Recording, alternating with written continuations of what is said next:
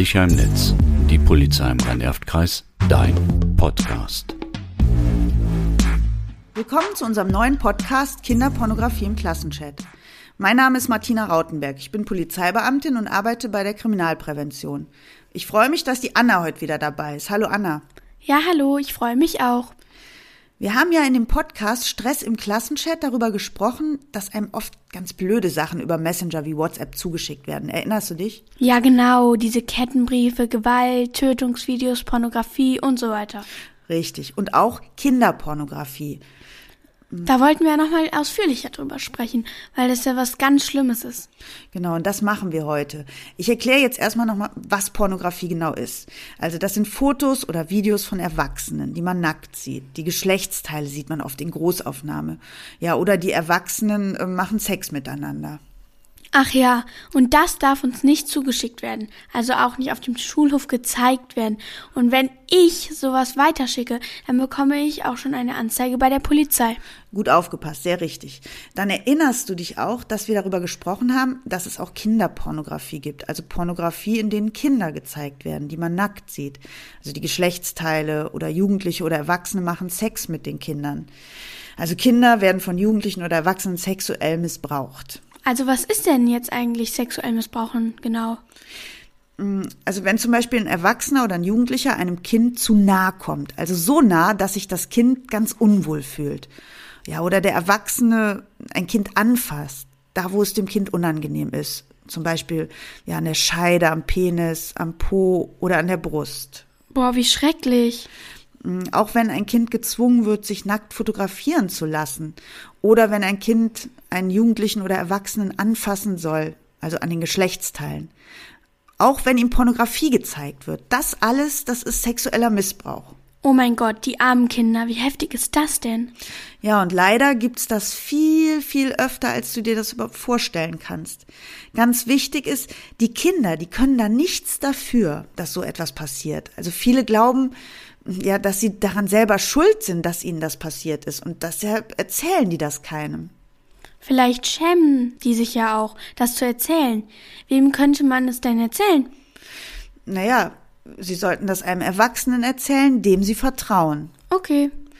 So. Und in Chats, Messengern und sozialen Netzwerken kursieren Millionen solcher kinderpornografischer Bilder und Videos und die landen dann auch schon mal im Klassenchat. Und dann machen sich alle strafbar, die in dem Chat sind. Also, wenn mir jemand sowas übers Handy zuschickt, ist das eine Straftat. Genau. Auch du bist dann Täter. Du hast das auf dem Handy. Also, du bist im Besitz und der Besitz von Kinderpornografie ist eine Straftat.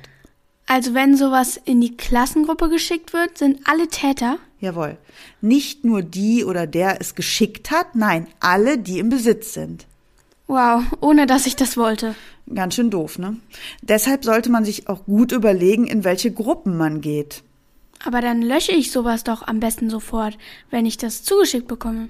Nein, wenn du löschst, ist es nicht weg. Also aus dem Speicher deines Handys kann man auch gelöschte Fotos oder Chatverläufe wiederherstellen. Besser, du meldest das der Polizei. Also du gehst zu deinen Eltern oder anderen Erwachsenen, denen du vertraust, und ihr geht gemeinsam sofort zur Polizei. Wenn du das nämlich direkt der Polizei meldest, bekommst du auch keine Strafe.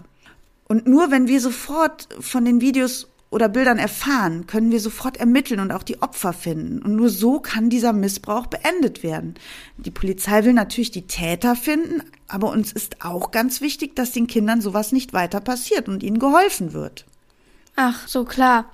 Wenn ich nur lösche, dann weiß die Polizei ja gar nicht, dass es diese Fotos oder Videos gibt. Korrekt. Schließlich sind das ja echte Kinder, die da zu sehen sind.